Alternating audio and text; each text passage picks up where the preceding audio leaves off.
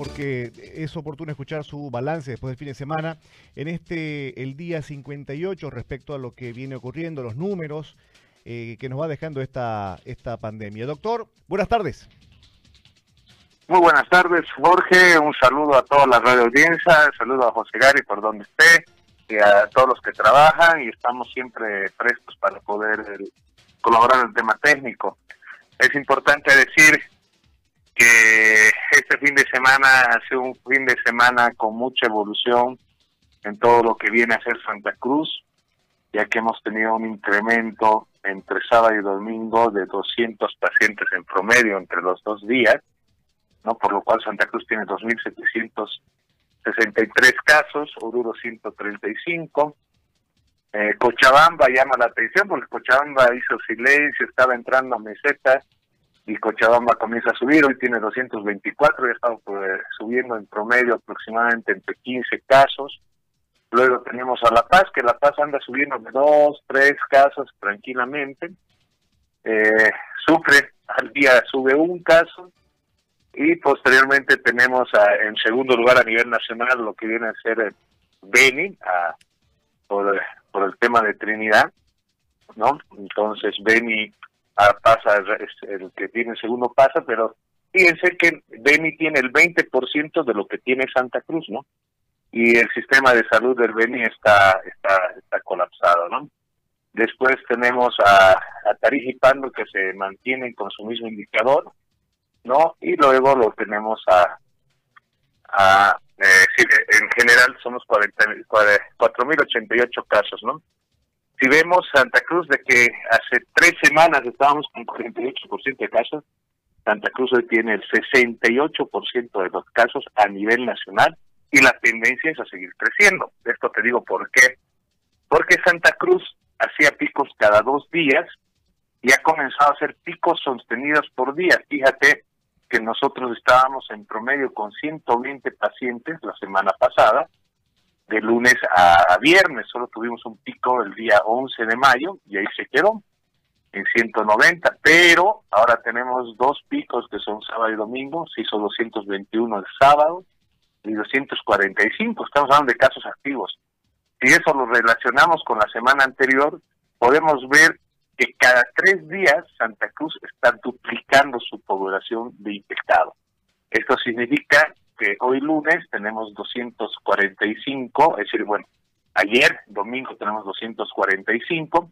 Esto significa que para el miércoles Santa Cruz va a tener 500 nuevos casos aproximadamente. Por lo cual, eh, el crecimiento no es exponencial, porque eh, decimos que eh, la población general contaminada o con la infección es de 2.763 y se multiplica cada ocho días, pero estamos teniendo picos de duplicación diaria de casos activos y esto no, eh, tenemos que ver los comportamientos de estos dos días, porque si sigue este comportamiento, Santa Cruz significa que semanalmente va a multiplicar y tal vez hasta cada cinco días multiplique su, por dos su población, por lo cual Santa Cruz al final de mes, nosotros podremos decir que Santa Cruz al final de mes va a estar por dos eh, a la próxima semana casi vamos a tener 5.000 casos y al final de mes vamos a tener aproximadamente 11.000 casos en, en, en Santa Cruz. Entrando a junio estaríamos con 11.000 casos aproximadamente y durante la semana vamos a tener 500 casos más tranquilamente hasta el miércoles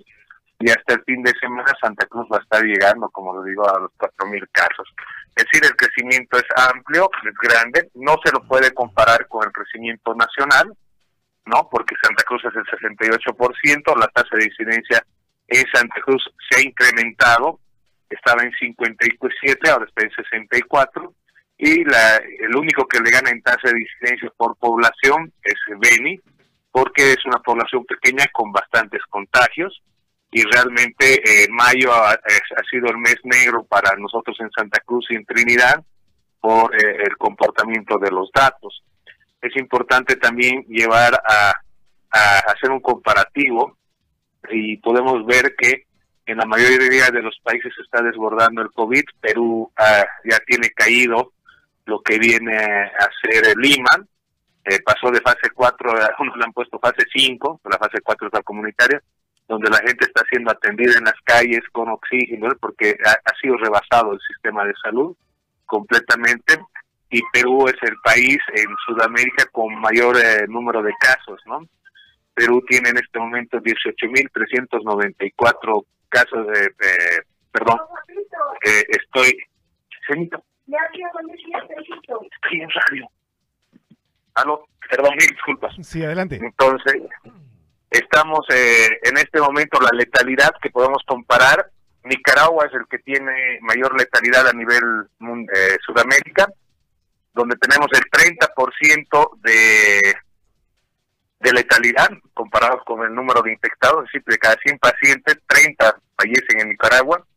México de cada 100 tiene 10 Brasil a 6 y bueno, nosotros en promedio a nivel eh, nacional tenemos 4.58 y en nosotros juega esto porque al aumentar más casos, ¿no?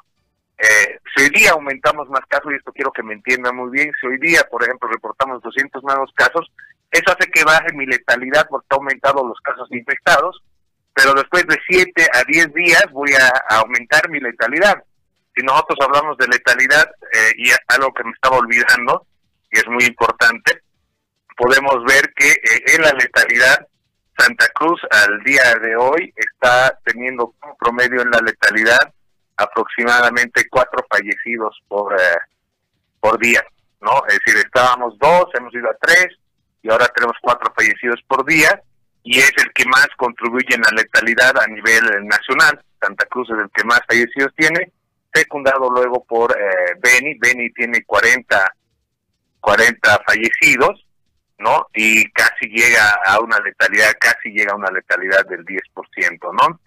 Entonces, eh, comparando, nosotros estamos en el promedio, se podría decir Bolivia con la tasa de letalidad, pero fíjense la ironía, Perú, que ha sido rebasado, su sistema de salud, ¿no? Tiene en este momento la tasa de letalidad de 2.83, así, sí mismo rebasado el sistema de salud que tiene Lima, en este momento 2.83, y el reporte de ayer de Iquitos, que es la zona norte del Perú que hace frontera con Ecuador, podemos ver que Iquitos eh, está llegando ya al contagio de cada 10 personas, 6 tienen el COVID, por lo cual ya va a entrar en un proceso de eh, inmunidad borrego, que es lo que se busca de acuerdo a lo que hemos escuchado en nuestras autoridades.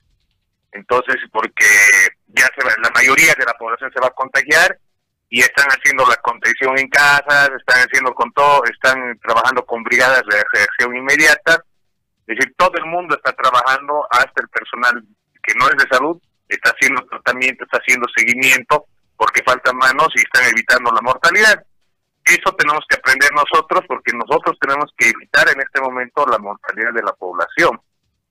Algo que llama la atención en Bolivia es las pruebas Fíjense que en Bolivia solo hemos hecho 657 muestras por millón de habitantes. ¿no? Y eso es muy, eh, llama mucho la atención. Los que menos hacen después de nosotros es Honduras, Guatemala y Haití. ¿no? Entonces, eh, definitivamente esto nos hace percibir que en Bolivia y sobre todo en Santa Cruz, el número real que ahorita nosotros tenemos no es tan real porque no hemos eh, no estamos haciendo la detección oportuna de los pacientes y definitivamente los pacientes se enferman en casa, se complican en casa y solo llegan al segundo o tercer nivel complicado.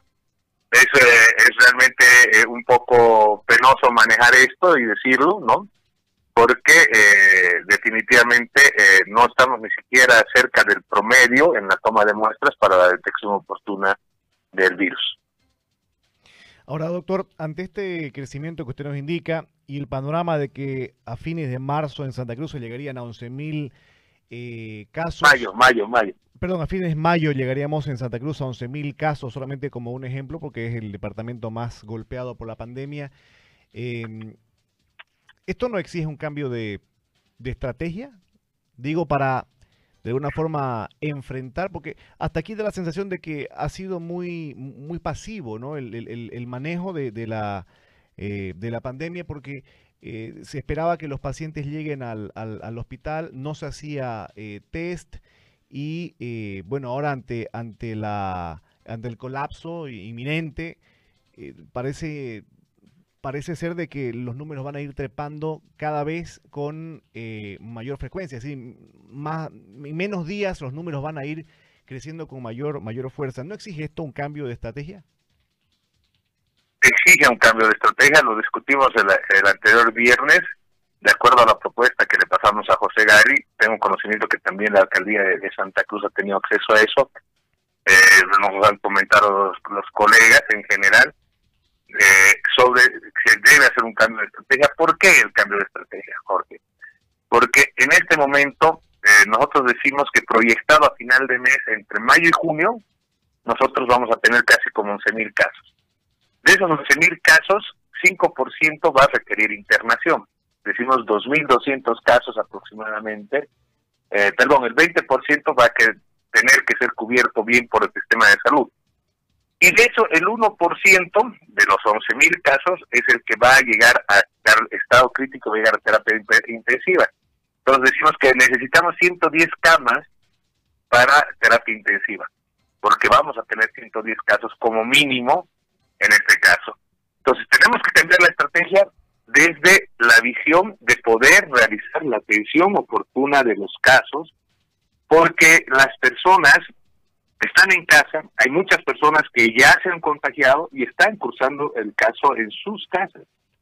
Eh, no es lo mismo tratar a las personas en zona caliente. Cuando decimos zonas calientes en bioseguridad, la llamamos contaminada, y generalmente es en lugares, nosotros decimos zona caliente para poder eh, hacer el tratamiento, y son zonas de guerra, porque se tiene que trabajar y se puede haber contaminación de guerra en ese sentido, ¿no? Pues, ¿por qué trabajar como zona caliente? Porque la contaminación ya no está pues solo en el comercio informal. Algo que lo dijo José Gary y lo dijo con claridad, es que definitivamente a lo que va ocurriendo la patología, hay diferentes escenarios que se los debe tratar.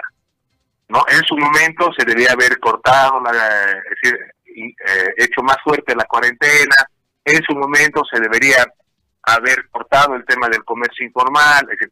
ahora eh, lo que podemos decir que el contagio está dentro de casa, es intradomiciliario, pero estamos en una franca contaminación comunitaria, estamos en fase 4, y lo que tenemos que hacer es evitar que la gente se la que se contagió y la que está enfermando se complique. Porque esta gente se va a complicar y al complicarse el manejo intrahospitalario eh, requiere recursos, requiere personal, que a la fecha no lo tenemos ni lo vamos a tener porque sería eh, tener eh, como soldado universal tener una máquina de replicación de médicos, ¿no?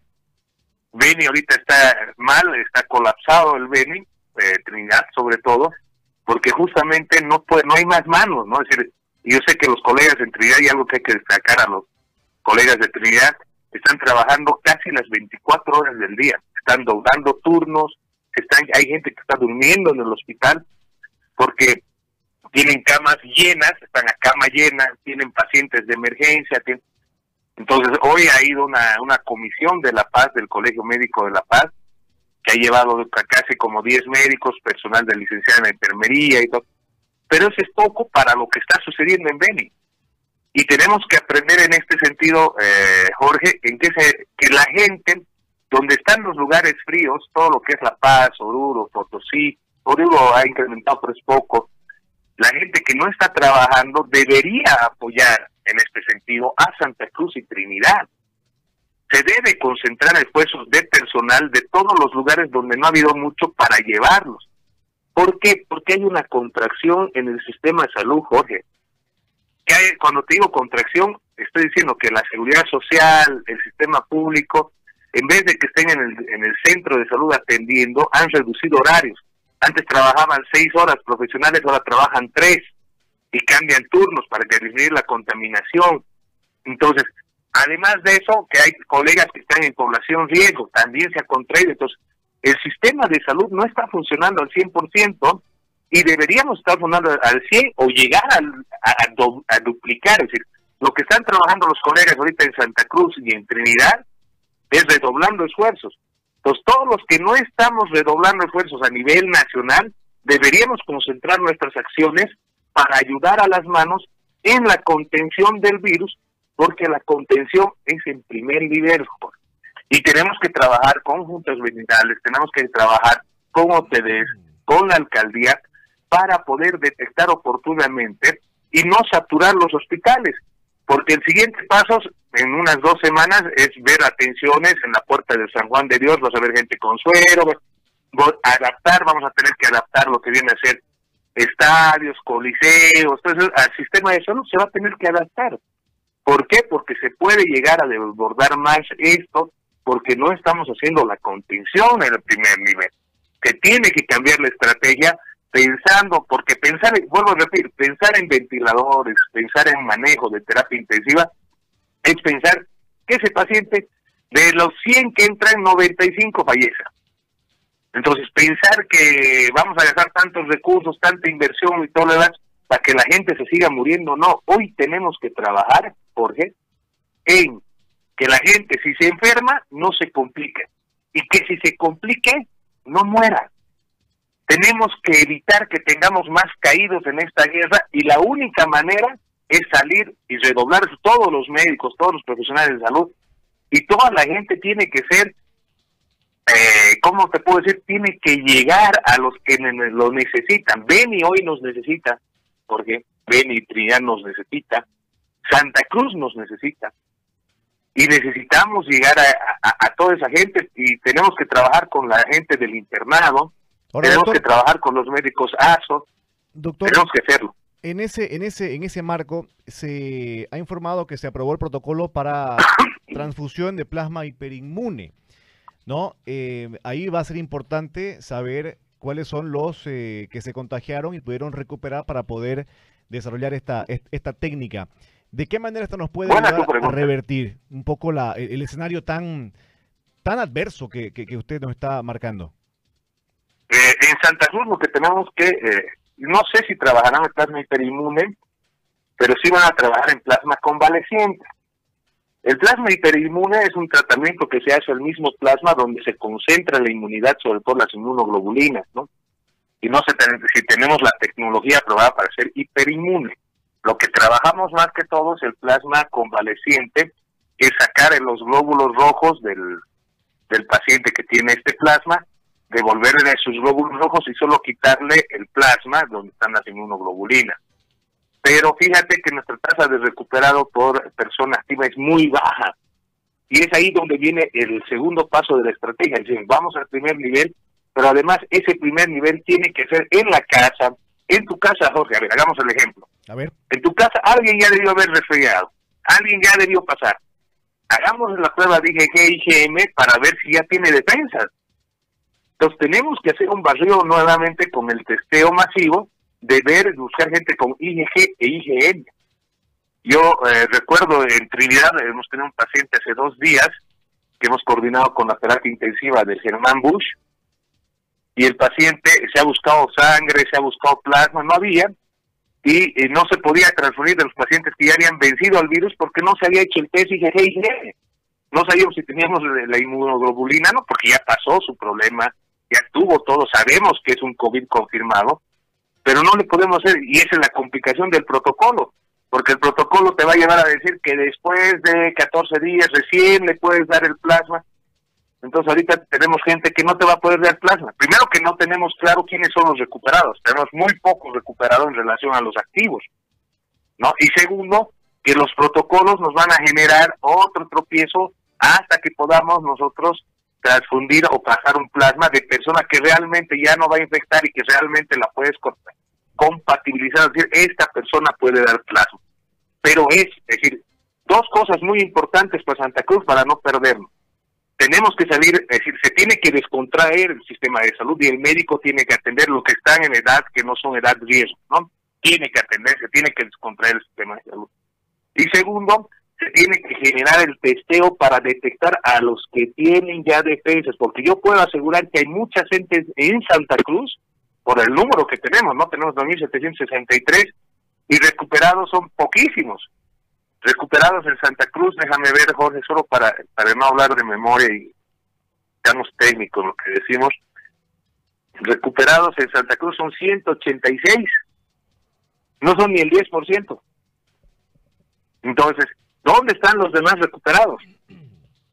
Ahí tenemos que captar. ¿Y cómo lo voy a captar? Haciendo inmunoglobulina G, inmunoglobulina M. Voy a ver para detectarlos. Si ya tienen la defensa, si ya tienen la defensa, tengo que hacer un banco de plasma, tengo que hacer un protocolo, pero tengo que captar a esa gente. En otras palabras, hay mucha gente que se ha debido enfermar, que se ha curado en casa, que, ya no, ni, le interesa el sistema de salud, en otras palabras, porque se curó solo, ¿no? Eh? Sí. Pero tenemos que volver a convocar a esa humanidad de la gente y decirles, por favor, los que ya han tenido síntomas, hacerse la prueba y lo tiene que hacer el ministerio, lo tiene que hacer el CEDIS y la alcaldía. Eh, algo que han ganado en el exterior para la recuperación, tanto Estados Unidos o los que no generaron medidas de cuarentena, es hacer testeo a todo el mundo para detectar a los que ya estaban curados, ¿no ven? Entonces los que ya están curados no pueden tener, además ya pueden salir a la calle y además pueden trabajar. Hay ejemplos de empresas en Santa Cruz que se han hecho testeos masivos para volver y había gente inmune. Esa gente inmune no está en el sistema del CEDES, no está en el sistema de la alcaldía. Entonces hay que informarlo, hay que trabajar su plasma porque sí nos va a ayudar. Nos va a ayudar mucho, pero ¿dónde vamos a salvar más vidas, Jorge? Vamos a salvar más vidas en el primer nivel, en casa, intradomiciliar, haciendo un tratamiento precoz. Ahora, una última consulta, una precisión. Esta, este plasma se aplica en, pacientes COVID, lógicamente, pero ¿en qué, en qué fase? Generalmente el plasma eh, convaleciente se, se, aplica en el estadio 3, que es para ayudar justamente a bajar la, la infección, ¿no? La reacción inflamatoria. Se puede decir que entre el 2B y el 3, ¿no? Entrando al 3 se, se utiliza eso, ¿no? Para que no se tenga tanta la afección. El gran problema es que la afección, y algo que quiero también aclarar a toda la ciudadanía, todo el mundo habla de las autopsias vitales, que la autopsia, no es lo mismo valorar una autopsia, pues cuando el paciente se complicó, el paciente ya tuvo émbolos, el paciente tuvo un montón de problemas, que valorar un paciente que está en proceso de toda la patología y todo lo que nos apunta es a decir que no desarrollen la cascada de citoquinas, no desarrollen la cascada macrofágica. Una vez que desarrollan eso, es un método más, utilizar el plasma inmune para ayudar a la gente, ¿no? Para la gente que está en terapia intensiva o está pre-terapia intensiva, sobre todo en terapia intermedia. Ahí sí nos va a salir el plasma inmune. Pero ya cuando el paciente tiene eh, el alveolo deshecho, tiene el neumocito que ha sido deshecho porque lo deshace el virus al neumocito, y tiene ya toda una gama de problemas. Es el plasma es una ayuda más, es una, ¿cómo te puedo decir? Es un complemento más a una terapia integral de antibióticos, de vasopresores, de muchas otras cosas, ¿no? Y lo que nosotros queremos que nos enfoquemos es a descontraer el sistema de salud y ir a atender a la gente en base, ir a, a sus casas, en el barrio, detectar oportunamente, darle buena alimentación, buena hidratación, ¿no? Porque eh, el momento que esto se desborde, pues eh, va a ser como decían ustedes en algún momento, sálvese el que pueda, ¿no? Y bienaventurados los que tienen acceso al medicamento oportuno o a un amigo médico, y desaventurados los que no tienen acceso a nada. Bien, doctor, gracias por lo que nos acaba de indicar. ¿Algo más para agregar o cerramos? Solo para terminar, querido Jorge, es decir, el plasma hiperinmune significa que tiene harta inmunoglobulina y generalmente son de varios pacientes que se genera el plasma hiperinmune o también hacen eh, eh, en, laboratorios de alta especialidad hacen tipo clonación de la inmunoglobulina, cosa que en Bolivia no sucede. Vamos a lo que se debe estar trabajando en Bolivia sobre todo es la lo que viene a ser la plasmaféresis, ¿no? Y eh, están buscando plasma que tenga inmunoglobulina de la persona que ya enfermó y que ha generado defensa contra el virus y eso se llama plasma convaleciente, ¿no? Eh, esperar que toda la gente de Bolivia, Santa Cruz, yo quiero llamar a, a la unidad, quiero llamar a la conciencia y toda la gente deje de lucrar con la pandemia en el sentido de que todo está caro para tratar el COVID, todo está muy caro y a todos nosotros nos va a tocar, Jorge, nadie en Santa Cruz, en Trinidad, nadie está libre de enfermarse del COVID, que quede claro, nadie está libre de enfermarse del COVID. Por lo cual todos tenemos que actuar para que no se encarezca la salud y que todos los métodos de bioseguridad, tratamiento sean económicos para la gente que necesita, para el mismo profesional que necesita. Seamos conscientes Seamos más humanos, por favor. Bien, gracias doctor. Será hasta mañana. Tenga buen día.